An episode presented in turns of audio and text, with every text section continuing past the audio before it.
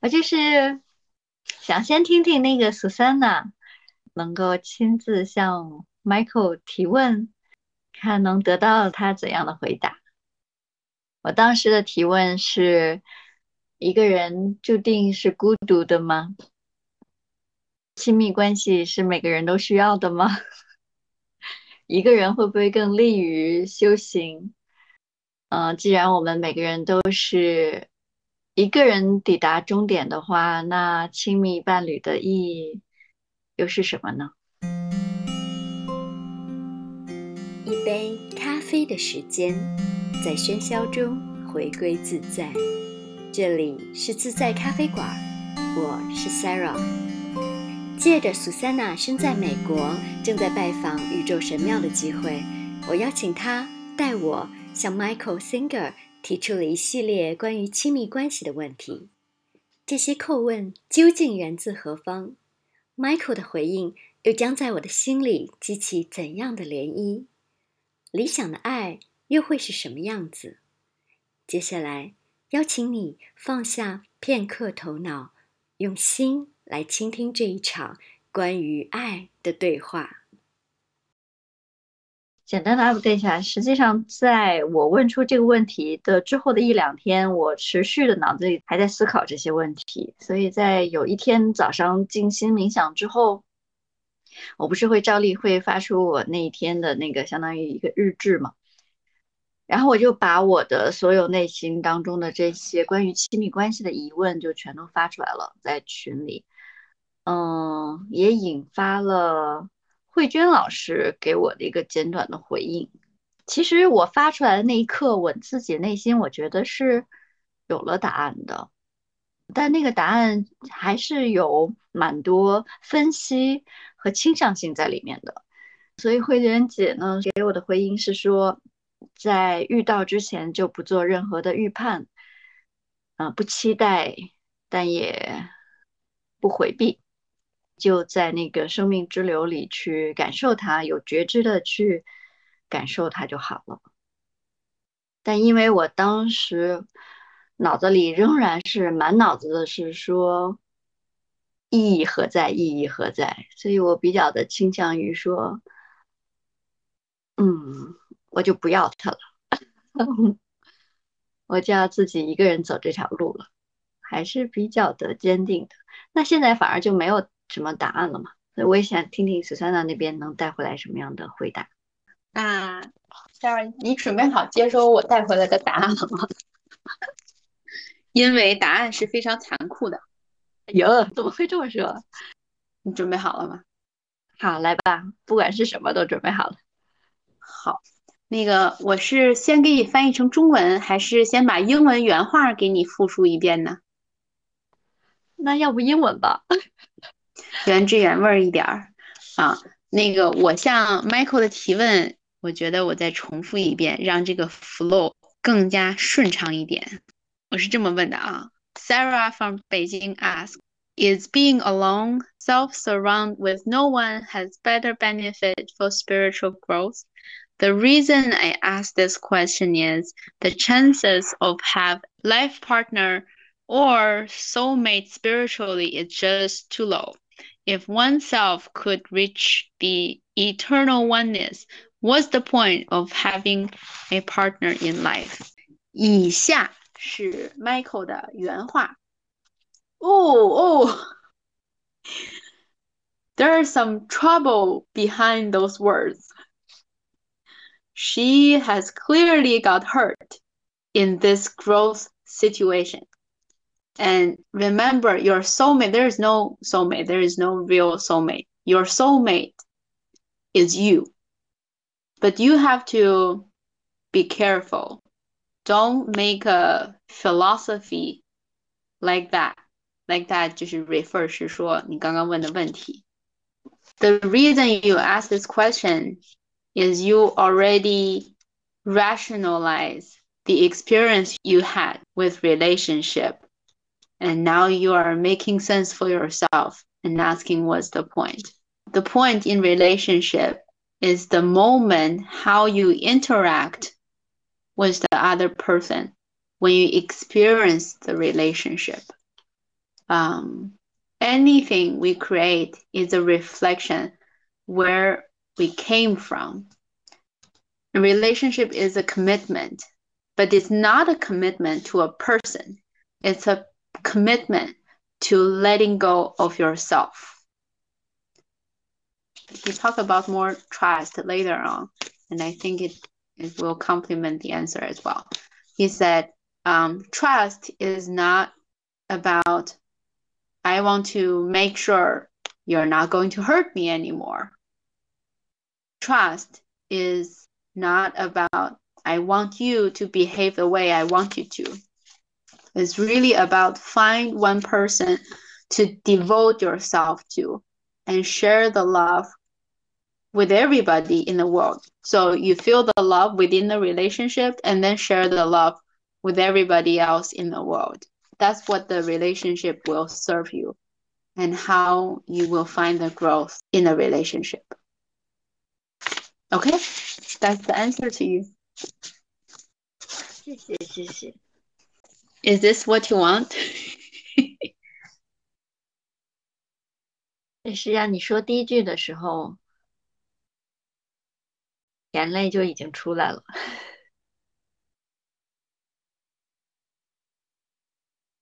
其实我我自己也很清楚，我的来处就是走到今天的那个来处。哦，我觉得当当然是来自于那个伤痛，但是我以为我可以跨越那个伤痛了，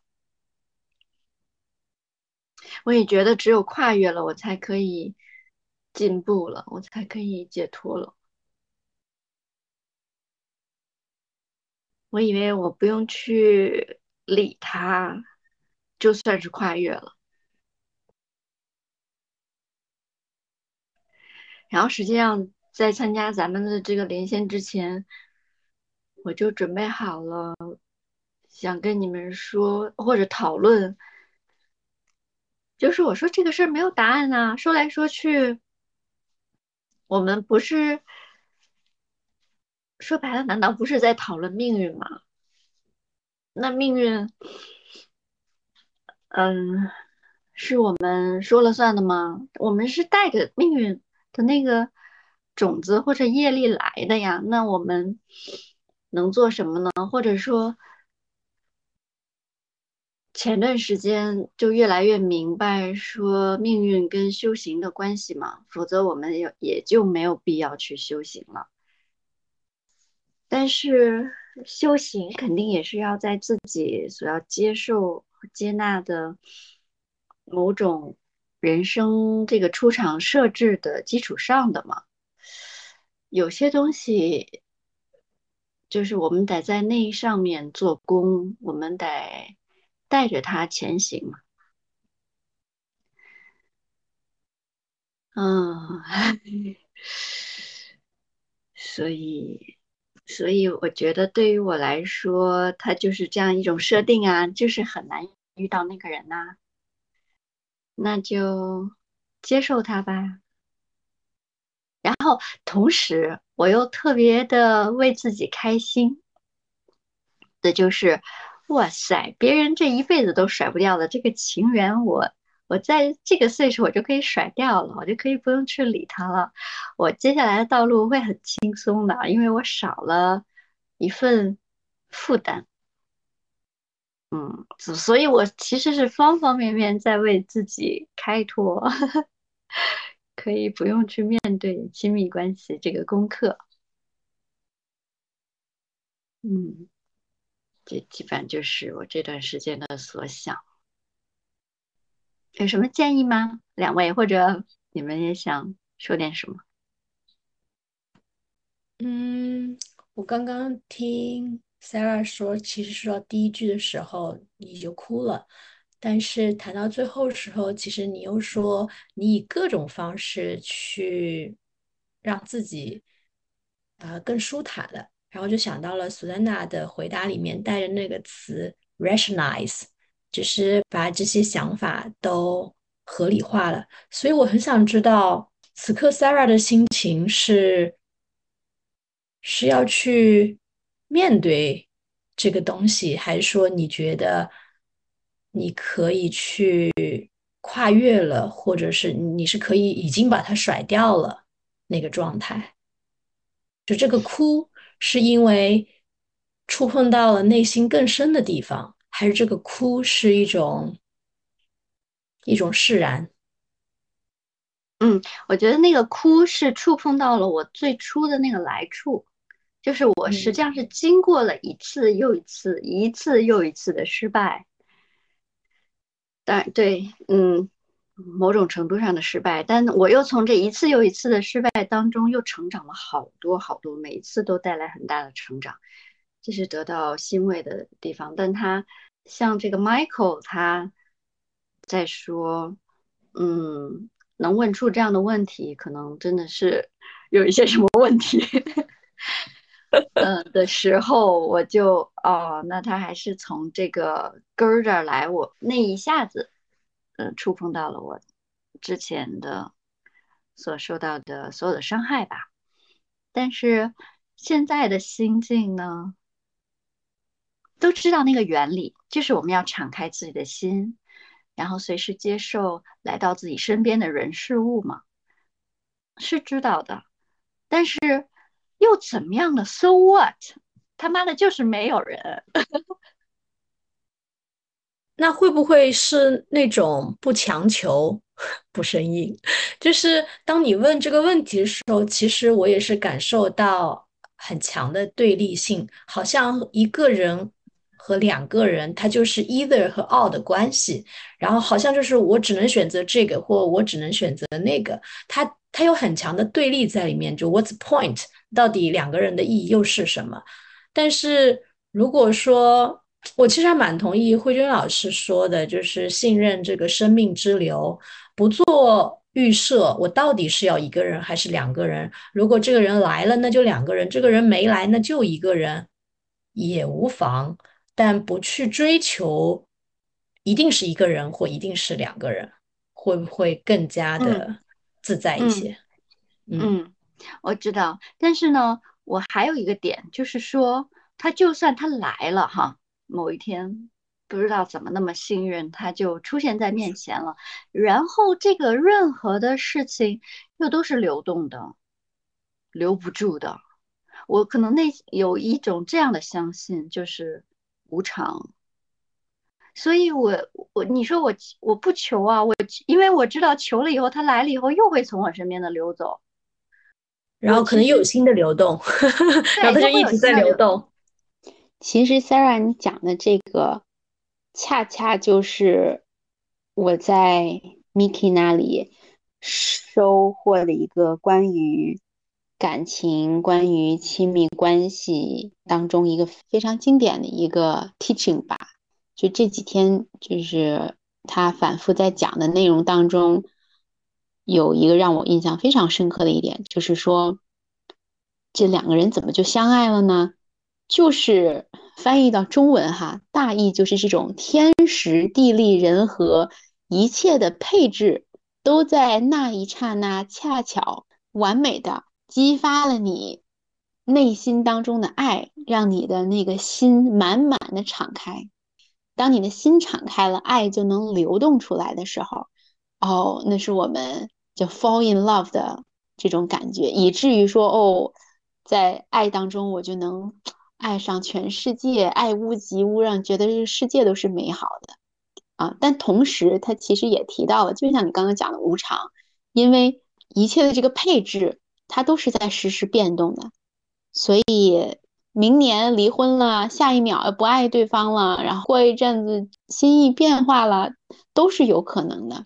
但是这个。不妨碍你去在那个当下爱那个人，只要你理解说这个爱的机制是什么。爱的机制就是那个天时地利人和的时候，是启动了你心的敞开。理解这个就足够了啊！把心打开，这个是我们的通过一段关系的体验，它真正让我们感受到美好的一个机制。你理解了这个机制，那么你有更多的这种体验，那不更好吗？所以就尽情去体验它吧。不能因为说下一秒这个配置天时地利人和就不是最佳，不是百分之百，事物流转了，我就不能去爱了。也不是啊，你就体验那个最当下的一刻，保持这种心的敞开。你已经把那个机制掌握了，它外在的环境条件怎么变化，你的心也是能够感受到爱的啊。所以我觉得这个可能是我们去应对无常的一个状态吧。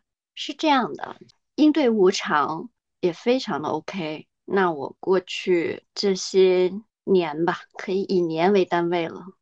就是在面对这样的无常，我的问题在于，我是会 easily fall in love 的人，我可以 easily 的发现别人的优点，爱上对方，但是我接受不到反过来的爱，我对对方的任何条件，其实都已经。感觉没有什么限制，因为没有什么世俗的限制，因为我特别的不 care 对方的学历、呃财产、呃职业，所有所有这些都不 care。我特别要的那个是感觉。但是呢，在一次一次实际的这个心动和表白之后，我得不到任何的回应，往往是把对方吓走。他当然可能也有方式方法那个问题，但是恰好我碰到的人都是不能给我爱的回应的人，我是这么想哈，就是他连最起码的礼貌可能也做不到，而不是说，嗯，我虽然不喜欢你，但是我就礼貌的回绝你也就好了，但是连这样也做不到，就跑了，就开始躲了，或者就还有被。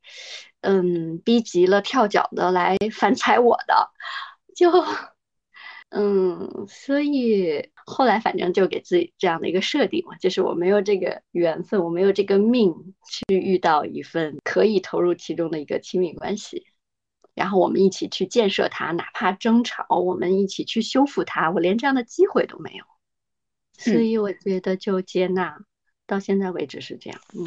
我特别能理解 Sarah 你的这个发问，或者是你的这个立场，就是非常坦诚的讲哈。我之前也是这样的，我觉得哇，男人都死绝了吗？怎么就找不到一个合适的？怎么就找不到一个是吧？能够势均力敌，然后能够跟我一起共同成长的人？之前我也是这么想的。我们先把咱们之前的这种思维呢，先暂时放到一边。我先把 Miki 他形容的一种爱的流动的状态呢分享出来，我们去感受一下，因为我觉得它是完全不是一个维度，完全不是一个啊，不是一个层次的这个体验。我先把另外一个体验分享给你们，然后我们再来讲。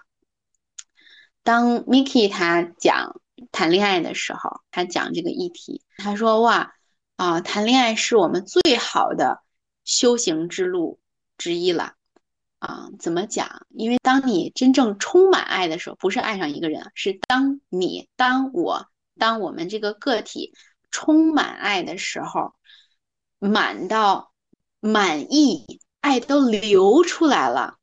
在这个时候，你把那个从你自身流动出来的爱的时候，分享给你身边的所有的人，这个时候是一个在瑜伽哲学当中。最自然、最在轨道上的一个爱的流动的状态，嗯，就是这个爱不是来源于对方的反馈和回应，而是纯粹是说我自己已经进入到了这种爱到满意的状态，我都已经止不住的要分享给大家的时候，那个是我们在瑜伽哲学当中追求的爱。那那个时候所建立的亲密关系啊，还是情感的流动啊，是非常自然而然，呃，不带强求，但是同时呢，又是能够滋养我们、促使我们成长的一种状态。所以当时 Miki 他其实不止一次形容这种状态过，他每一次形容，你知道吗？就是那种哇，由内而外焕发出来的。喜悦、喜乐那种往上涌、往上扬的爱意和能量。嗯，所以我能在现场去感受，或者是肉眼可见的那种体感哈，就在他形容的时候，你就能看到他那种体感。啊，我觉得我还是蛮幸运的。所以当我看到那个场景的时候，我的思维可能就自然而然被改变了。当然了，人的思维是最难改变的。如果单纯是说从文字上，从什么上，可能就是因为我在现场见证了那种状态的流动，让我觉得哦，它应该是这样的。所以我觉得我也不知道从什么时候起，我就自动放弃了那种找到哪一个合适的人，我们才能继续下去玩一场恋爱的游戏的这样一个思维的设置哈。所以，我我只能讲说，嗯，我之前是这么想的，但我现在我觉得看缘分吧，谁都可以。然后，其实蛮搞笑的是，今天傍晚的时候，美国这边的算是我的长辈、我的家人啊，问我，他说，那个你要找男朋友，你要找什么样的男朋友啊？我说我这没要求啊，啥人都可以。这句话真不是开玩笑的，我就觉得现在。什么类型的都是外在的，就是他再怎么外在，也已经挡不住我内在的这种喜悦和自在的感受了哈。希望我分享的 make sense。我知道这种感受，而且我已经是每天在这样做着的。你说的这种爱意就满到不行，我我其实我就是在店里给到每一个进到门。我连面都没有见过的人，就是在这一次又一次、一次又一次的交互当中，他就在释放，他就在流动。这也就是为什么反过来，我就要问大家，就是我一个是我想我的目标，也就是爱所有人。为什么在这样的境况下，我们还在谈论亲密关系？是说要把这个爱？呃，除去爱其他所有人之外，我要单单把一份爱聚焦到某一个具体的人身上，然后把这个心理距离又拉到最近，称其为一种亲密关系。这个是我脑中特别大的疑问。当然，现在嗯，说心敞开，然后接受这个生命的流动，那也就无所谓什么亲密关系了，对吧？我们就是谁都行啊，什么时候出现都行啊。我是觉得亲密关系这个问题，在我这儿又没什么可聊的了。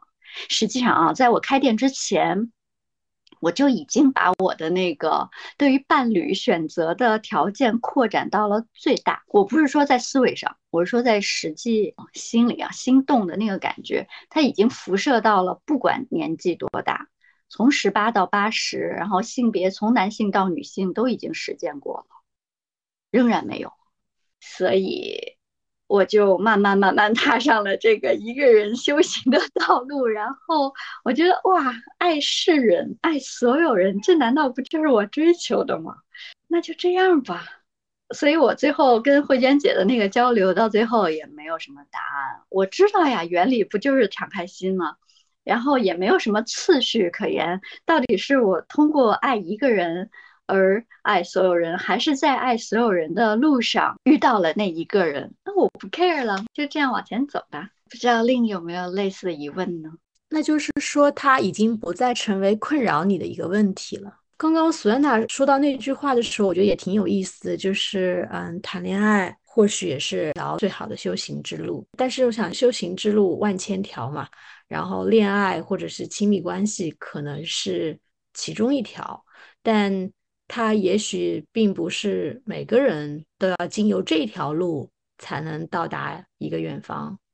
我也越来越变得开放吧，就是找到适合自己的路，而且自己内在是没有纠结、没有卡点、没有困扰，然后也不是自己给自己 rationalize 呃创造的一个意向，而是真正的去理解了这个本质和理解了自己真正的。啊，需要前往的地方，如果能够保持这样一种清明的一个状态的时候，是不是就不再局限于外在的像了？他是一个人还是两个人？嗯，我觉得是的。你刚才回应到的内容让我有一个感想哈，感想就是，你这不是区别对待吗？对吧？就是哦，那我谁都行，我跟每个客人我都啊以最大的这种爱意去接纳他们、接待他们、面对他们啊，那怎么就遇不到这个一对一的 情感关系的人呢？我觉得这个就是因为你给他画了界限了，就是有那么一个人是在这一个一对一的这么一个格子里面啊，其他人呢都是在格子之外的。这个是我听完之后很明显的一个感受。就是你，把这个定义已经区别对待了，但是至于说怎么解决它，我是不知道哈。我觉得再怎么说头脑上，我们说那我们不区别对待它，我也不知道这种感受层面上怎么样把它扭转过来。但我能分享的，只是说听完之后，我觉得这是很明显的区别对待一个人和除了这一个人之外的世界上所有人，这是我的感受。咱们其实说的特别的笼统，但是如果再回到特别特别的大多数人 日常在讨论的亲密关系层面的话，他可能就是跟一个人过日子，或者还没有步入婚姻的话，是跟一个人谈恋爱。而谈恋爱很大程度上代表着一对一，代表着一个时空下的唯一性。跟你谈了，我就不能跟别人谈；我跟你谈了，我就不能爱别人。嗯，当然也可能是不同的爱哈，但以至于大家会把各种爱纠缠在一起。比如说，我明明跟其他人是友情，然后交往多了一些，然后谈论的多了一些，然后另外一个人要吃醋之类的，觉得这还是非常 normal 的一种理解吧。首先啊，我我先回应两点。第一就是刚刚 Sarah 你讲的这个，那世俗层面我们都是这么，嗯，怎么样怎么样怎么样，我很理解。但是呢，首先我觉得咱自在咖啡馆就是要鼓励每一个人在自在咖啡馆当中做自己，不管世俗层面是怎么样的，怎么样最自在，那是才是一个回归真我的状态。所以你看，咱们其他的议题都能鼓励自己去做真实的自己呀，都去找一个最自在的状态呀。那这个亲密关系其实也是同样的道理，就是我们的起跑线一定不是说哦世俗定义是啥，然后我们怎么样去探讨世俗层面的一个社会问题或者社会现象，我觉得都是要从自身出发。那么从自身出发的时候，就不要掉入到那种大环境是什么的陷阱，然后大部分人是怎么操作的陷阱。那这个陷阱它其实出现的一个样貌，就是说我们的形式，就我我们不去关注形式到底是一对一还是啊爱所有人还是怎么着，而是说从我的那个在爱的流动当中最自在的状态。我找到了那个状态啊，你找到了那个状态，自然而然呈现的一个状态，就不是说我冲着这个形式去，然后我去 fit in 这个形式当中做我最理想的自己，而是说先把那个最自在的、最理想的自己做好。所谓的在亲密关系的这种状态当中，什么体现出什么形式，由什么样的因缘流动出来，开花结果到什么样的形式，它是一个后话。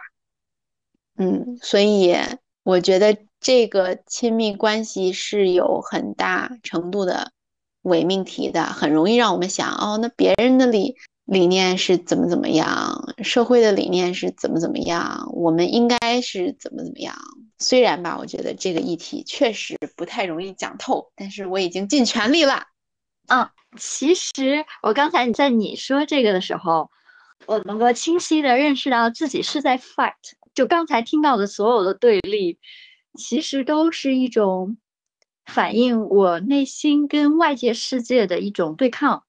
就跟让我回忆起我开店之前和开店之初，多少人跟我说：“哎呀，你开店这是个生意呀，你得想怎么生存下去。”我说：“我才不想呢，我没有想着挣钱，我做这件事的发心可大可大了，但是周围没有人理解我。”就是我不求挣钱，还投入所有的金钱跟精力、时间在这件事上，还享受其中，所有人都不能理解我。